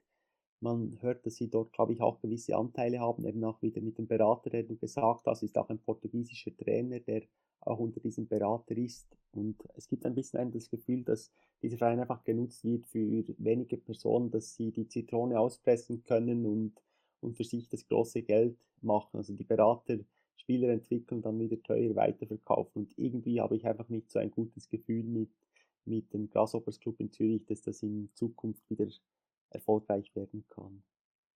Ja, du begibst dich halt in, in starke Abhängigkeiten von, ja, zum einen jetzt Jorge Mendes natürlich und zum anderen ähm, natürlich auch in, in Hand chinesischer Investoren und was dabei rauskommt, hat man ja schon des Öfteren gesehen. Ja, ist immer kritisch, denke ich, wenn so ein Traditionsverein sich dann solcher Mittel bedient. Gibt es in Deutschland ja auch immer mal wieder, wenn man zum Beispiel an Kaiserslautern denkt, an 1860 München denkt. Ähm, ja, kann man nur mal hoffen, dass jetzt vielleicht in der Saison der direkte Aufstieg auch wieder gelingt. Ähm, schaut ja tabellentechnisch ganz gut aus. Sieben Punkte Vorsprung derzeit auf Platz 1. Ähm, ja, sollte, denke ich, funktionieren und da muss man natürlich mal weitersehen. Ähm, in der ersten Liga, wir haben gerade schon ein paar Teams angesprochen, die natürlich auch alle jetzt die Zeit genutzt haben, sich weiterzuentwickeln und dann muss man natürlich auch wieder, ja, bisschen kleiner erstmal anfangen und das ist halt immer schwierig, dann noch mit dem Selbstverständnis der Fans und des Vorstands von so einem Rekordmeister in Einklang zu bringen. Ähm, ein anderer Verein, bei dem es drunter und drüber ging in den letzten Jahren, ist der FC Sion. Also ich glaube, Olivier. Ähm, ich habe da ja, mich ziemlich tief in die Recherche begeben. Ich habe da einige ziemlich ja, verrückte Geschichten über Besitzer ähm, Christian Constantin erfahren. Lass uns da doch mal so ein bisschen hier die Sau rauslassen. Ich, ich möchte da dir nicht ins Wort fallen. Ich möchte mal von deiner Sicht hören, was du zum FCSIA zu sagen hast. Ist mal spannend. Ich habe mir da meine Meinung schon lange gebildet. ja, es, es, es war recht amüsant zu lesen, was da so passiert ist in den, in den letzten Jahren. Man muss ja generell mal sagen, ähm, ähm, Sion liegt im Kanton Wallis, ähm, auch französischsprachige Schweiz, ähm, ist ja eine recht nette Gegend, sag ich mal, recht, recht schön, recht bergig ähm, und da hat eben Christian Constantin, Bauunternehmer, so ja, sein, sein Hauptquartier sozusagen aufgeschlagen, kommt aus der Region ähm, und der führt zusammen mit seinem Sohn Barthélemy ähm, den Verein, der Sohn 26 Jahre alt. Also ja, Mats, ich bin 24, du bist 23, Olivier, du bist auch in unserem Alter. Ist schon krass, in dem Alter einen Verein zu führen und ja, Konstantin lebt vor Ort, laut der Berichte, die ich gelesen habe, quasi wie ein Sonnenkönig. Ähm, und in Sion läuft es ja auch nicht gerade gut. Von daher, was du vorhin über den FC Basel gesagt hast mit dem ja, Fisch, der vom Kopf stinkt, ich denke, das kann man über Sion auch so sagen. Ja, das würde ich definitiv unterschreiben. Also für mich Sion mit den Ressourcen, die Herr Constantin in den Verein gepumpt hat in den letzten Jahren, sollten sie aus meiner Sicht schon lange Schweizer Meister sein. Sie waren lange Zeit sehr erfolgreich im Schweizer Cup. das Spannende ist, Zio hat die ersten 13 Köpfe-Finale, in der sie waren, alle gewonnen. Und man sagt, es gibt eine gewisse Korrelation mit dem Wappen, also mit dem Wappen vom, vom Kanton Wallis. Er hat 13 Sterne. Und das 14. Finale haben sie das erste Mal verloren. Also man hat so mhm. gesagt, 13 Sterne, 13 Titel und dann das 14. Finale verloren extrem schade. Ich habe das gestern kurz recherchiert, seit 2000, seit den 2000er Jahren über 50 Trainer gehabt. Es gab da auch spannende Namen wie Gennaro Gattuso, Fabio Grosso ist vor zwei Monaten gerade entlassen worden. Also immer wieder große Persönlichkeiten, die auch selber im Malis mal gespielt haben. Gattuso hat zum Ende seiner Karriere auch mal, ist er auch für den FC aufgelaufen, aber es fällt einfach am strategischen Management, die Geduld. Er ist auch eine Person, der, wenn zwei, drei Spiele nicht erfolgreich der Trainer nicht erfolgreich ist, sind sie weg und so kann man einfach, kann man keine Stabilität reinbringen, man kann so nicht erfolgreich sein. Sehr schade, mhm. aber es ist wie es ist. Ich denke, er ist wirklich ein bisschen der Sonnenkönig vom, vom Wallis und eines Mal hat, eines Mal ist eine lustige Anekdote, hat ein Reporter etwas Schlechtes oder ihn über Wolf längere. Zeiten ja, genau, länger, ja. länger kritisiert und nach einem Spiel hat es ihm gereicht, hat er ihm vor, den, vor der Kamera eine, eine reingehauen und das kann man sich nur von Christian Constantin, ja, ist, ist unglaublich, diese Persönlichkeit. Tut dem Schweizer Fuß, Entschuldigung? Ja, tut, tut dem Schweizer Fußball mit Sicherheit ganz gut, denke ich. Also gibt immer wieder was zu lesen. Der Blick, also die Schweizer Bild-Zeitung, äh, die ja reibt sich da immer schon die Finger, bin da durch etliche Artikel durchgestiegen, will das euch natürlich nicht vor. Enthalten also nach Siegen oder nach Niederlagen, ja, dementsprechend wie die Laune des Präsidenten ist, wird dann entweder mal ein, ja, ein, üppiges, ein üppiges Handgeld aus der Portokasse in der Mannschaftskabine verteilt. Ähm, andere, ja, Trainer mussten die schlechte Laune des, des Konstantin auch mal aushalten. Jakobacci, äh, der jetzt in Lugano coacht, wartet noch auf 10 Monatsgehälter. Ähm, aber ich glaube, einen Rechtsstreit mit Konstantar anzufangen, ist auch nicht das Beste, was man machen kann.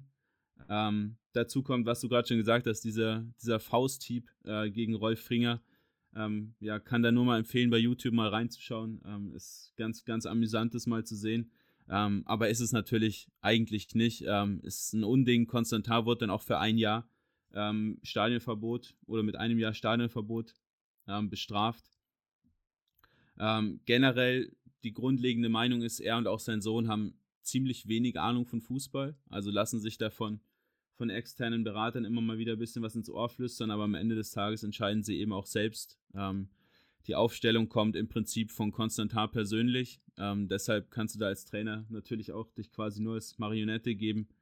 Ähm, die Spieler, die kommen, werden vor allem auch mit hohen Gehältern gelockt. Ähm, da kann man nicht mal ein paar Namen droppen, die in den letzten Jahren da verpflichtet wurden. Also Seredier, ähm, Seydou Doumbia, Valon Berami, Alex Song, äh, Theophanis Gekas, Sali Uchan, Arthur Boker und Gennaro Gattuso, der dann auch nochmal als Coach da war.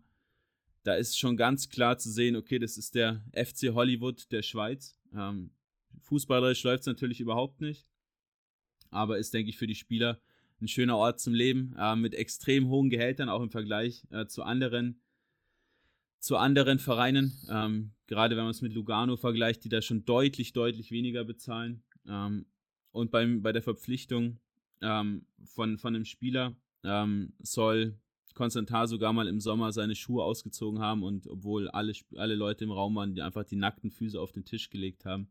Und ich denke, das fasst nochmal ganz, ganz gut zusammen, wie der Kerl oder der Chef, der Präsident vom FC Sion auch wirklich drauf ist.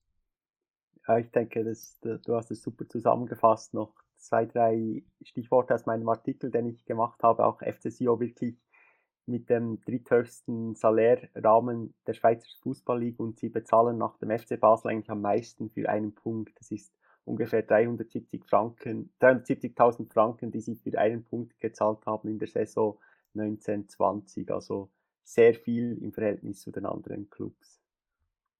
Genau, und ein, ein Spieler, der jetzt in der Bundesliga recht erfolgreich ist, den dürfen wir natürlich nicht außen vor lassen.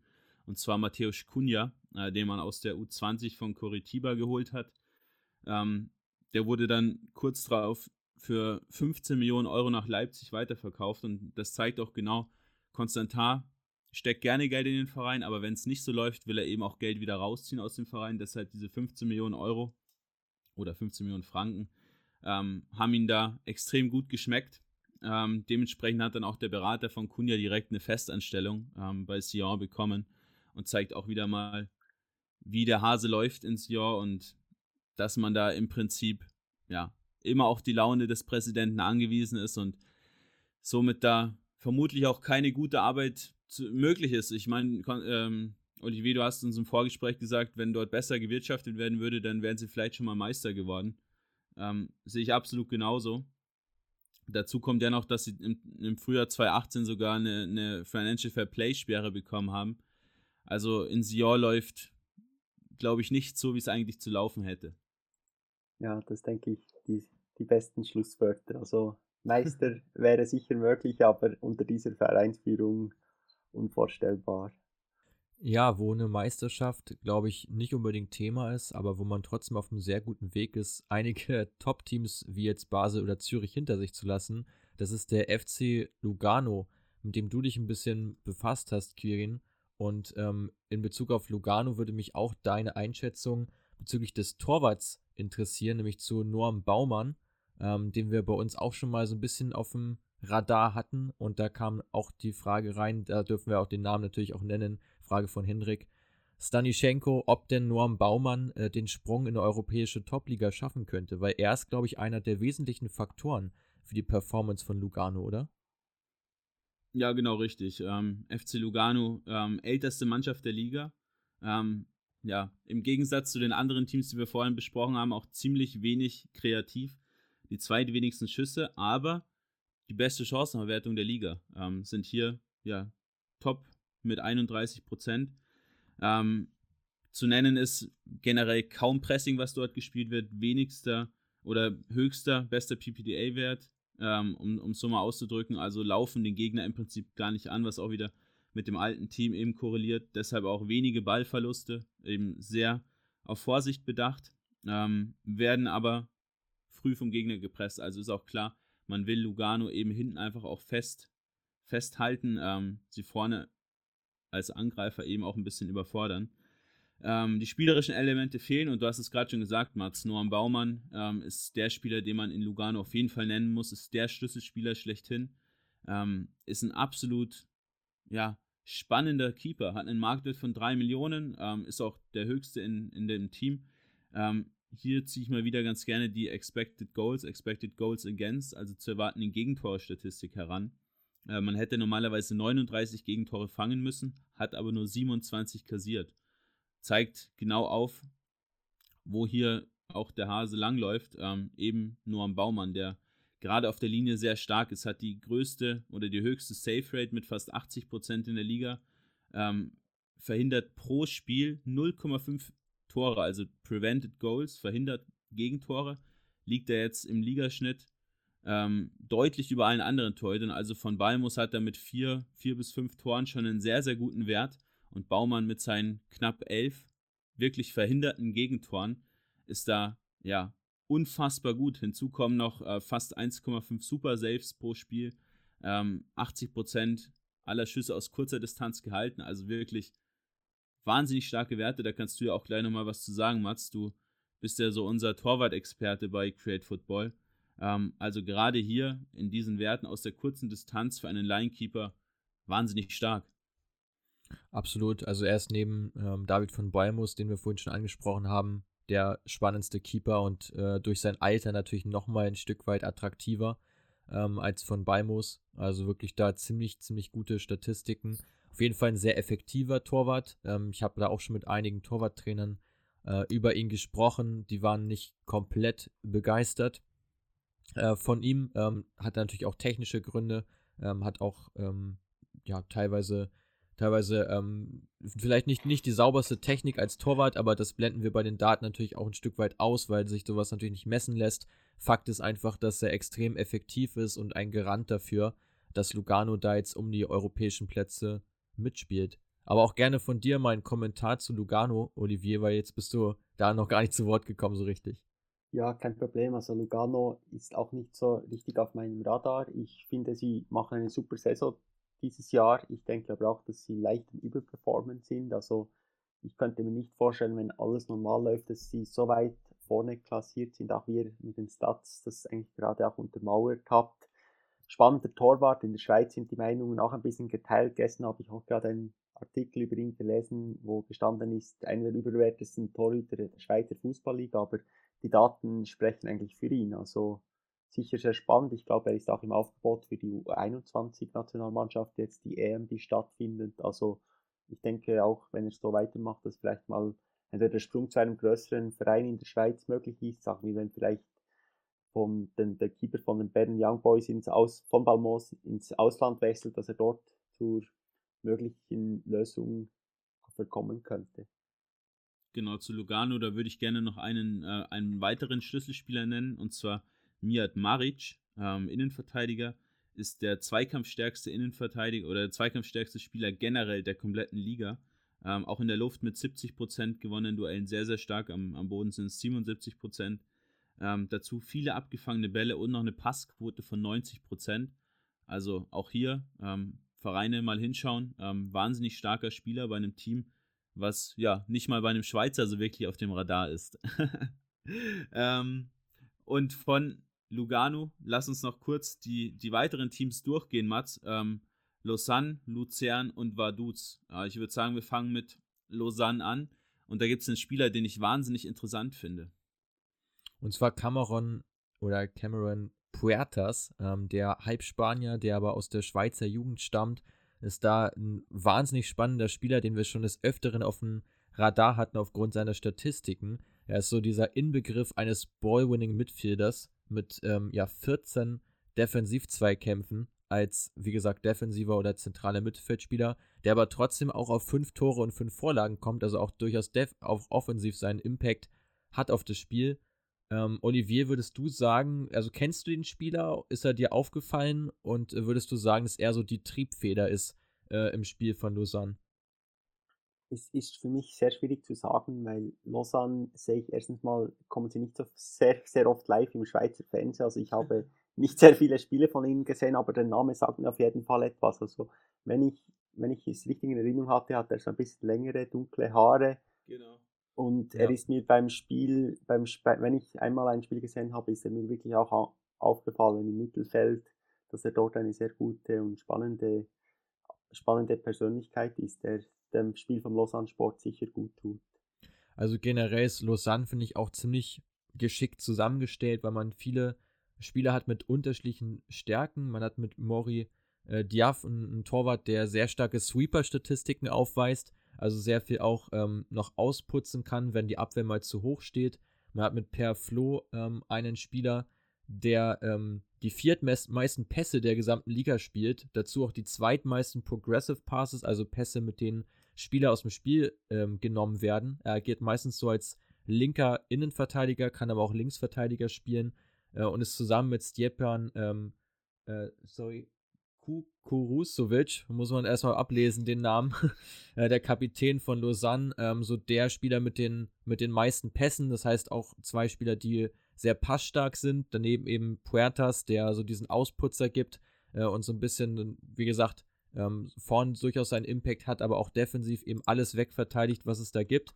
Und dazu gibt es noch einen jungen Deutschen in der Innenverteidigung, nämlich Moritz Jens, ähm, der eine Zweikampfquote von 75% aufweist, was für einen Innenverteidiger wirklich ein brutal starker Wert ist. Ähm, Jens ja auch erst 21 Jahre. Ähm, hast du ihn auch schon so ein bisschen auf dem Radar? Ist ja auch ein, ein junger Spieler in dieser ja, Dreierkette bei Lausanne, ähm, der, wie gesagt, ähm, extrem starke Statistiken aufweist. Ja, also ich denke, ihn selber habe ich jetzt noch nicht gekannt. Ich habe den, Namen gestern das erste Mal von dir gehört, aber es ist wirklich so, dass Lausanne sehr spannende junge Spieler hat, auch im Sturm mit, mit Turkes heißt er, der ist leider jetzt verletzt. Ein sehr junger, guter Stürmer. Letztes Jahr ist Andi Zekiri, Schweizer U21-Nationalspieler, nach Brighton gewechselt, auch für eine sehr hohe Ablösesumme. Also ich denke, Lausanne hat natürlich auch mit, mit seiner Besitzergruppe Ineos einen riesen Schritt gemacht. Sie können da sicher auch von diesem Sportnetzwerk profitieren. Zu dieser Gruppe gehört ja auch Nizza. Wenn ich mich nicht täusche, haben sie zum Teil auch Spieler direkt von Nizza bekommen, junge Talente, die, die sie in Lausanne auch weiterentwickeln. Die Frage ist ein bisschen, wie sieht Ineos die Strategie mit Lausanne? Also was ist Ihr Ziel? Sie haben jetzt ein neues Stadion, möchten Sie sie wirklich entwickeln zu einer Schweizer Fußballmacht, dann auch europäisch, oder ist es mehr so ein bisschen ein Farmteam für Nizza? Was ich spannend finde an dieser Ineos-Gruppe ist, dass sie eben sehr breit auch abgestützt sind im Sport im Allgemeinen. Sie, haben in, sie investieren in den Radsport, sie investieren in die Formel 1, sie haben auch den Läufer Eliud beim Breaking 2 Rekord unterstützt. Das erste Mal bei, mit Nike hat er es ja nicht geschafft und das zweite Mal mit Ineos hat er das geschafft. Also ein sehr gutes Netzwerk, denke ich, von dem Lausanne profitieren kann mit sehr vielen wissenschaftlichen Ansätzen und ich bin gespannt, wie, wie Ineos das bei Lausanne einbringt und wie sich Lausanne dadurch entwickeln kann. Ja, spannender Punkt, den du da anbringst. Ähm, sieben Spieler derzeit auch aus Nizza direkt ausgeliehen. Und was man ja auch in Nizza verfolgen kann, ist, dass Ineos da jetzt nicht ankommt. Äh, Jim Radcliffe, der Besitzer, der eben zuvor schon Lausanne hatte und dann 2019 noch Nizza dazugekauft hat.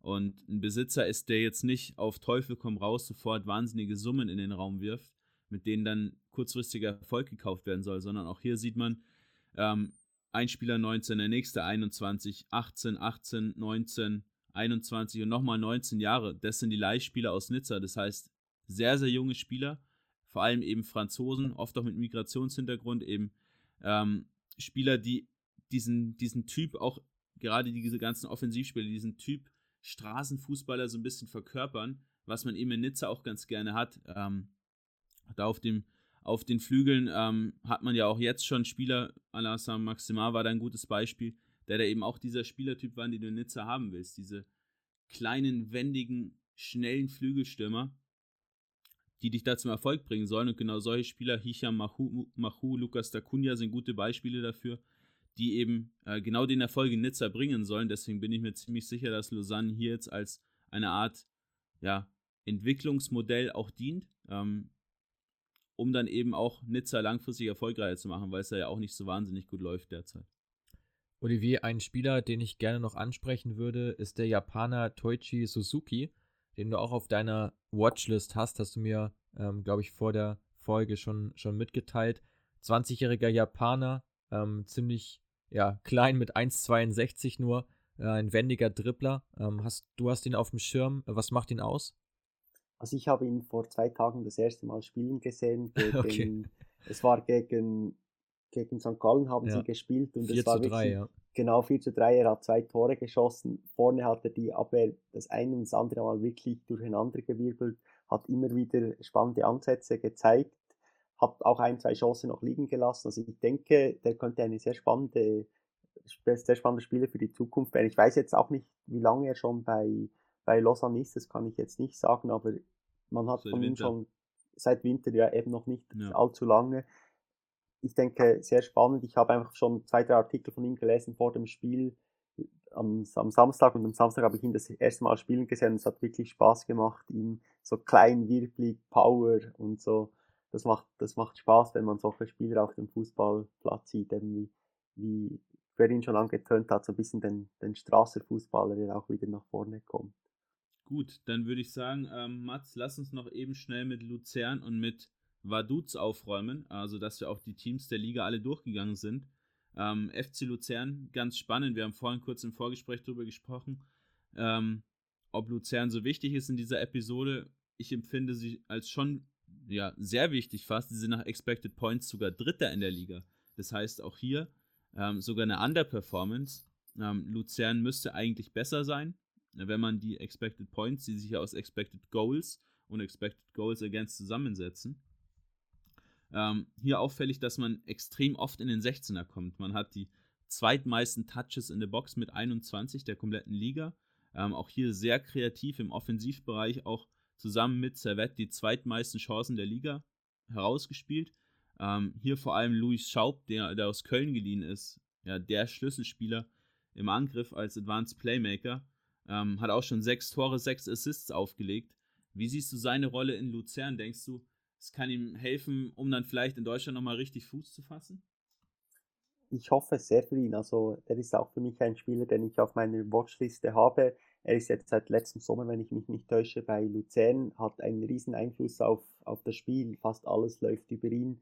Endlich wieder mal so einen richtigen Spielmacher. Solche Spieler sieht man ja heutzutage nicht mehr allzu oft und wie du schon gesagt hast, mit seinen Stats, sechs Tore, sechs Assists, hat er einen riesen Einfluss. Er ist fast in jeder gefährlichen Aktion von den Luzernern beteiligt und ich hoffe, dass er dadurch jetzt nochmal richtig durchstarten kann und hoffentlich auch bei, in der Bundesliga wieder Fuß fassen kann. Und so ein letztes Wort von mir zu Luzern ist, Luzern ist auch so eine Region, die eigentlich extrem Fußball begeistert ist, ähnlich wie St. Gallen. Wenn man dort vielleicht so ein cooles Team zusammenstellt mit Jungen aus der Region, dann gewinnt man die Fans wieder und der Führung sollte das gelingen, dass sie ein junges, attraktives Team mit einheimischen Spielern aufs Feld bringen sollte. Und ich denke, dann könnte Luzern eine ähnliche Entwicklung machen wie St. Gallen. Genau, zwei weitere äh, interessante ja, Statistiken, die man nachdroppen kann, sind, sind der Stürmer Dejan Sogic mit zehn Treffern schon, auch wieder einer sehr guten Chancenverwertung. Und Pascal Schirp, ähm, der die Tabelle der Second Assists anführt. Also Second Assist ist die Vorlage zum Vorlagengeber, äh, was es ja zum Beispiel im Eishockey auch gibt. Ähm, mit fünf ja, Second Assists, der beste der kompletten, der kompletten Schweizer Super League. Also die zwei Namen ähm, kann man sich definitiv auch mal aufschreiben. Ähm, Mats, wen sollte man sich denn in Vaduz aufschreiben? Also mit Pius Dorn spielt er ja sogar in Deutscher. Ja, durch, durchaus. Ich habe noch eine abschließende Frage zu Luzern ähm, an euch beide, ähm, wie oder vor allem auch an die, an die Statistikabteilung von, von dir, Quirin. Ähm, es wurden schon 43 Gegentore äh, kassiert. Ähm, ist das, äh, ist das auf, auf eine, ja, ist das im Prinzip unglücklich, dass man so viele Gegentore bekommt, es auf den Torwart zurückzuführen? Weil ich hatte da auch äh, schon mal eine Analyse gelesen vor ein paar Wochen, dass Marius Müller da auch nicht die besten Werte hat. Das ist, glaube ich, der, der Keeper von Luzern, wenn ich mich nicht täusche, oder? Genau, hast du recht. Ähm, Marius Müller ist da der Keeper, bekannt aus Kaiserslautern zum Beispiel. Ähm, ja, ist ein bisschen unglücklich. Also Marius Müller hat tatsächlich gar nicht so schlechte Werte. Man hat ähm, 36 Expected Goals Against, hat 40 kassiert. Ähm, es waren auch kaum Defensivstatistiken dabei, wo sie jetzt wirklich abgefallen sind im Liga-Vergleich. Ähm, sonst hätte ich sie mir auf jeden Fall notiert. Ähm, also da gab es nicht wirklich Auffälligkeiten, woran es komplett gelegen hat, sondern ähm, ist in dem Fall ja ein Mix aus vielen verschiedenen Dingen, in denen man dann eben nicht zu den Top-Performern gehört, aber eben auch nicht wahnsinnig schlecht ist. Okay, ah, interessant. Dann rüber nochmal zu Vaduz jetzt zum Abschluss. Ähm, die Jungs aus, ja, ähm, Liechtenstein. aus Liechtenstein, genau, ähm, die ja in der Schweizer Super League mit dabei sind, äh, der Aufsteiger. Ja, haben jetzt tatsächlich mal einen Achtungserfolg erzielt in der vergangenen Woche durch den Auswärtssieg bei Servette und dadurch ja nochmal wieder ein Stück dichter rangerückt, sind jetzt punktgleich mit Sion ähm, und konkurrieren sozusagen um den Relegationsplatz. Ähm, dazwischen ist ja so dieser, diese Gap, sage ich mal, von sechs Punkten zu St. Gallen. Ähm, ja, also man hat sich da jetzt ein bisschen weiter rangeschoben, aber es gibt jetzt auch nicht so wahnsinnig viel, was äh, Hoffnung macht, ähm, dass sich Vaduz da jetzt nochmal in der Liga gut halten kann. Ähm, Gerade ihre Defensive ziemlich schwach, die Offensive mit 0,87 Toren auch die harmloseste der Liga haben immerhin einen Expected Goals Wert von 31,5, wo sie nicht das Liga-Schlusslicht sind, also auch eine recht schwache Chancenverwertung. Und was sonst noch auffällig ist, sind die vielen Defensivduelle, äh, die einfach daher rühren, dass man generell sehr tief steht, ähm, eine sehr ja, defensiv eingestellte Mannschaft ist, die versucht einfach ja, zu verteidigen in erster Linie und nach vorne auch nur provisorisch halt anzugreifen. Also man versteckt sich da doch ziemlich und spielt einfach nicht mit, wie es einige andere Teams auch machen in der Liga, die auch recht klein sind, aber dadurch ähm, ja eben trotzdem versuchen, offensiven Fußball zu spielen. Ist in Vaduz jetzt nicht unbedingt so der Fall. Ähm, ja. Olivier, deine abschließenden Worte zum Tabellenschlusslicht. Ja, ich denke, Vaduz ein kleiner Verein, wie du gesagt hast, aus Liechtenstein, kleines Budget, für die Verhältnisse machen sie sehr gut. Ich denke, gut geführter Club, ähm, auch bodenständige Arbeit mit einer klaren Strategie, dass sie in der Schweizer Super League bleiben. Ist immer ein bisschen auf und ab. Sie sind wieder ein paar Jahre oben, dann fliegen sie wieder nach unten. Und ich denke, es ist schwierig. Ich, für mich ist es ein bisschen spannend. Es wird spannend zu sehen, ob es jetzt Sio oder Vaduz ist, wer direkt absteigen wird und wer sich auf den rettenden Barrageplatz retten kann.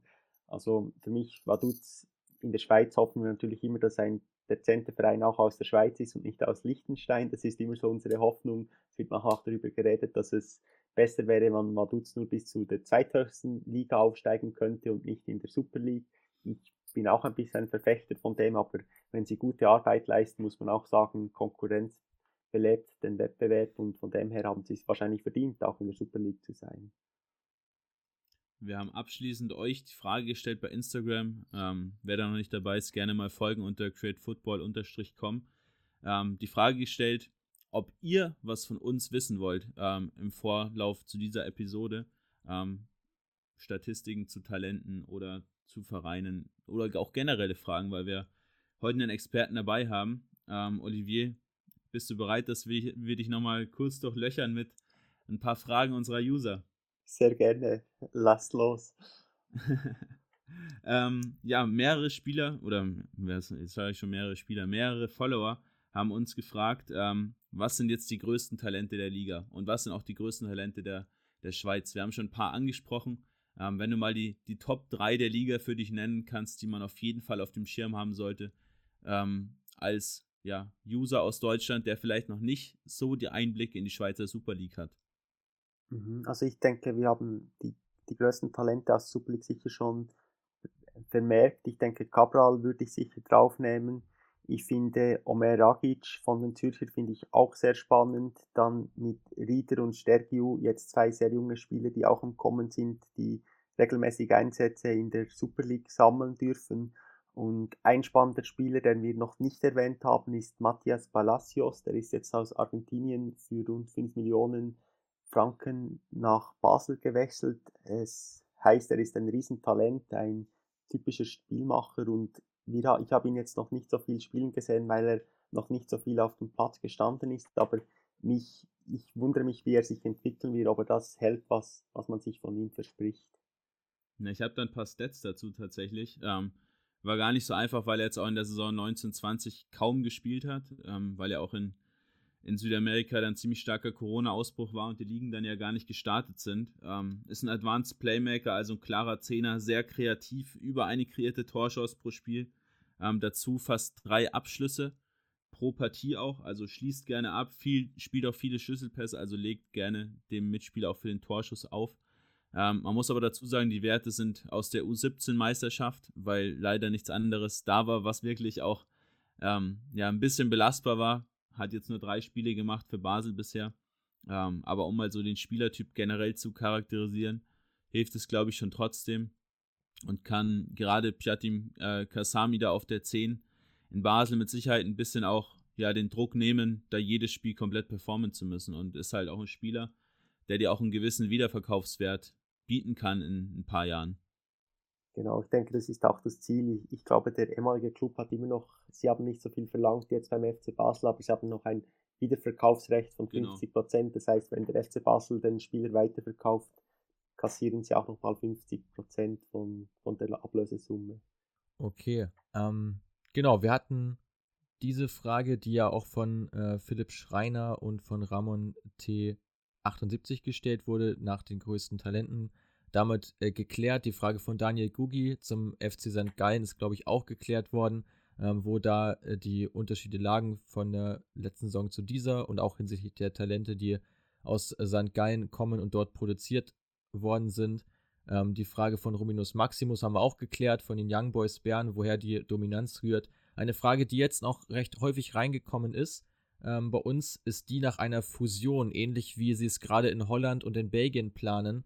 Ähm, ob der Ligamodus dort in der Schweiz demnächst geändert wird. Man könnte ja auch die Schweiz mit der äh, österreichischen Austrian Bundesliga zusammenlegen. Ist das eine Überlegung, die momentan vorherrscht, oder ist es im Prinzip gar nicht geplant? Klär uns gerne aus, auf, Olivier. Also momentan gibt es diverse Diskussionen in der Schweiz auch den Modus zu verändern, wie du schon angesprochen hast, dass erstens mal mehr Teams in die Super League kommen würden und man, dass man den Modus auch gleich verändern würde. Man hört auch immer wieder, dass es eine sogenannte Alpenliga geben könnte mit Österreich und der Schweiz. Ich denke, für das europäische Standing könnte das sehr spannende Überlegungen sein, aber ich muss auch ehrlich gesagt sagen, dass die Österreicher uns jetzt ligamäßig, jetzt nicht unbedingt nationalmannschaftsmäßig, aber ligamäßig überholt haben, natürlich auch mit dem Big Player Salzburg. Ich weiß nicht, wie attraktiv es für Österreich momentan noch ist, weil sie im UEFA-Werting eigentlich relativ weit vor uns qualifiziert sind, aber vielleicht für, für den Fußball im Allgemeinen, dass man so ein bisschen eine ausgeglichenere Liga hätte, könnte das eine sehr spannende Überlegung sein. Aber es ist auch natürlich so, dass, dass da sehr viele Fragen dahinter stecken mit Tradition, mit, mit Werten und natürlich glaube ich auch, ist es eine Frage, sind die, die Players, die betroffen werden so weiter, dass sie sich für so einen Schritt öffnen könnten. Dann natürlich auch die Frage der Fans, möchten die das mit den Reisezeiten, die sich natürlich drastisch ändern würden. Spannende, spannende Ausgangslage. Man müsse da sich mal eine Analyse machen vom Schweizer Fußballverband zusammen mit dem österreichischen Verband und schauen, was es für Möglichkeiten geben würde. Aber es wäre dann ein bisschen eine ähnliche Entwicklung wie die die Superliga, die man in Europa immer wieder bespricht. Und am Schluss ist es eigentlich auch schön, wenn man im eigenen Land einen Wettbewerb hat und so probiert, nach vorne zu kommen. Aber es gibt natürlich wie in jeder Angelegenheit Vor- und Nachteile. Und es müsste natürlich genau analysiert werden. Aber spannend zu, zu wissen, was denkt ihr dazu? Könnte das einen Vorteil geben für die Schweiz und Österreich, wenn sie das machen würden? Was sind da eure Ansichtspunkte? Also ich würde da ganz gerne mal die Frage in den Raum werfen, ob es wirklich so ist, dass die österreichische Bundesliga vom Niveau her über der Schweizer Liga steht. Also wenn wir Salzburg mal vielleicht ein bisschen ausklammern, wobei man mit den Young Boys jetzt ja auch ein Team haben, äh, halt ein Team hat, das in Europa mehr als gut mithält, wenn man sich anschaut, dass sie Leverkusen ausschalten können, spricht es eindeutig auch für deren Qualität. Äh, weil ich sehe das Niveau der Schweizer Super League auch jetzt nach dieser Podcast-Folge und nach der recht umfangreichen Vorbereitung schon ein Stück besser sogar als das der österreichischen. Und ähm, wie sind eure Meinung dazu? Vielleicht Quirin auch gerne mal deine Meinung. Ähm, ja, generell, Olivier, was du zur, was du zur, ähm, zur Alpsliga oder zur Alpenliga gesagt hast, ja, kann ich komplett unterstreichen, sehe ich ähnlich wie du. Ähm, da gibt es viele Pros und auch Cons, ähm, die man mit Sicherheit auch genau evaluieren müsste. Deswegen wollen sie ja da in, in Belgien und den Niederlanden auch frühestens in fünf Jahren starten. Ähm, zu deiner Frage, Mats. Ich sehe die Österreicher tatsächlich vor ähm, der Schweiz. Gerade wenn du jetzt mal die zwei Top-Teams ausklammerst, die sich wahrscheinlich nicht so sonderlich viel nehmen, aber dann auf die Plätze 2, 3, 4 schaust, ähm, dann hast du ähm, in Österreich Linz, da hast du Wolfsberg, ähm, da hast du die zwei, zwei, zwei Wiener Vereine, die natürlich jetzt nicht so wahnsinnig gut performen derzeit, aber gerade eben Linz und Wolfsberg, die auch im internationalen Vergleich ähm, zumindest in die Gruppenphasen kommen und dann ja auch häufig mal in, in die K.O.-Phasen weiterkommen. Und wenn du dann ein Team siehst wie Basel, also die habe ich dieses Jahr zum Beispiel nicht in der Euroleague gesehen. Ähm, und ich sehe auch ehrlich gesagt kein Team hinter Basel, was ich jetzt ja wirklich mal zum Beispiel in einem, in einem Achtelfinale oder in einem Sechzehntelfinale der Euroleague gegen Menu sehen würde. Ähm, also da muss ich schon, schon ehrlich sagen, gerade diese Plätze 2, 3, 4, denke ich, sind in Österreich stärker. Ähm, wie es dann auf den Plätzen ja, 6, 7, 8, 9, 10 aussieht, ist schwer zu beurteilen. Denke, da ist das Niveau wieder recht ähnlich. Vielleicht ähm, auch da in, in, Österreich ein bisschen schwächer. Gerade Admira ja, sind, schon, sind schon sehr, sehr schwach. Ähm, also ich sehe es ein bisschen von den Top-Teams her ein bisschen über der Schweiz gelagert. Und du, Olivier?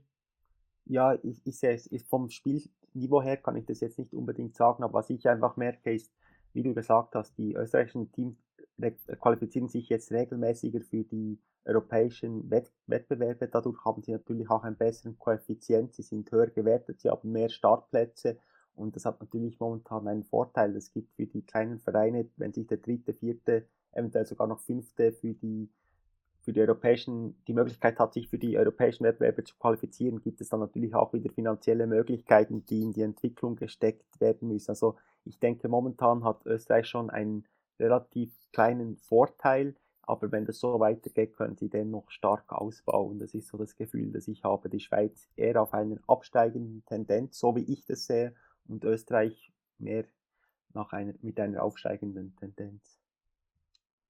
Ja, ähm, kann ich, also in dem Punkt kann ich euch da durchaus äh, zustimmen, wenn jetzt die Europa League im Prinzip als Referenz anführt, schon.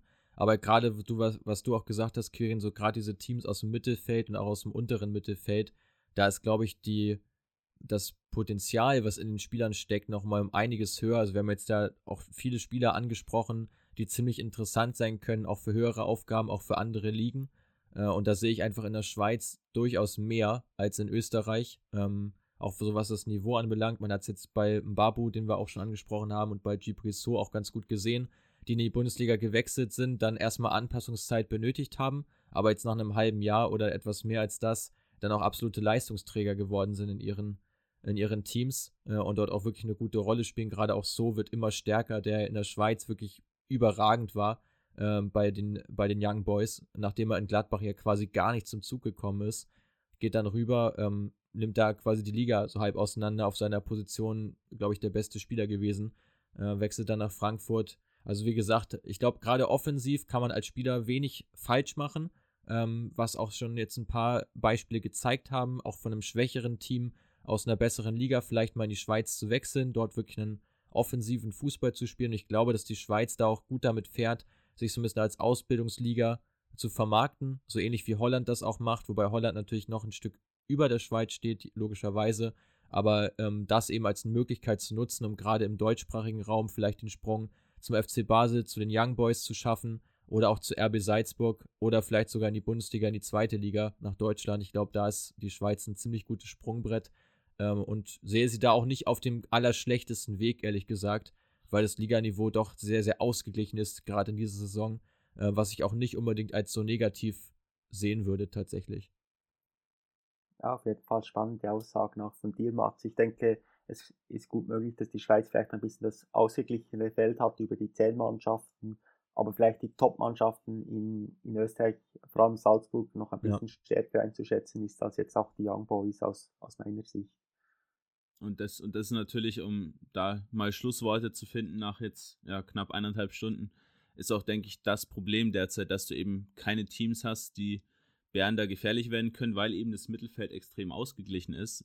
Wohingegen du jetzt in Salzburg, äh, wohingegen du jetzt in Österreich eben so ein ja, Feld hast, was mehr so gestaffelt ist. Du hast drei, vier gute Teams, dann hast du so ein Mittelfeld und dann so ja, ein Tabellenschlusslicht und in der Schweiz hast du ja, zwei schwache Teams, ein wirklich starkes Team und der Rest nimmt sich im Prinzip nichts. Und das ist sowas, ja, so, das ist halt viel Durchschnitt und Durchschnitt, ja, zwingt dich halt dann eben bei, bei wirklich qualitativ hochwertigen Aufgaben auch in die Knie. Ähm, und da sehe ich derzeit das Hauptproblem und da hoffe ich, dass sich in der Schweiz zwei, drei Teams, Basel, Genf, vielleicht auch Lausanne äh, mit Ineos in den nächsten Jahren so ein bisschen wieder an Bern ranschleichen können, um da eben auch wieder einen Wettbewerb zu bekommen, weil nur der Wettbewerb macht auch Bern erfolgreicher.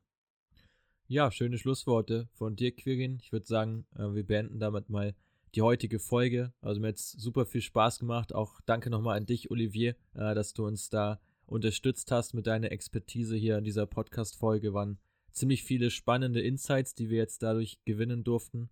Und ja, wir hoffen, dass jetzt allen die Folge ganz gut gefallen hat.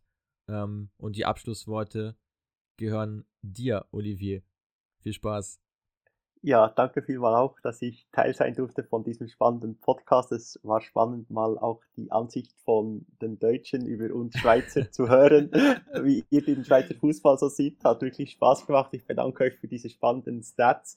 Ich hoffe auch, dass wir uns in der, in Zukunft in eine Entwicklungsliga weiterentwickeln können, dass viele spannende Spieler den Sprung auch nach Deutschland schaffen können, weil ich denke, die Anpassungen von Schweiz nach Deutschland sind auch für ein Spiel relativ einfach. Von daher gesehen ist es die Schweizer Liga natürlich für Deutschland auch sehr attraktiv, das auf dem Radar zu halten. Ich bedanke mich für eure Zeit und ich wünsche euch und vor allem auch Great Football weiterhin viel Glück und ich hoffe, dass ihr vielleicht bald auch mal bei uns in der Schweiz Fuß fassen könnt und den Schweizern mal ein bisschen zeigt, wie man Statistiken im Alltag anwenden kann. Ja, danke für die lieben Worte und ja, mit, damit schließen wir für heute. Alles Gute, bis zum nächsten Mal. Bis dann. Tschüss.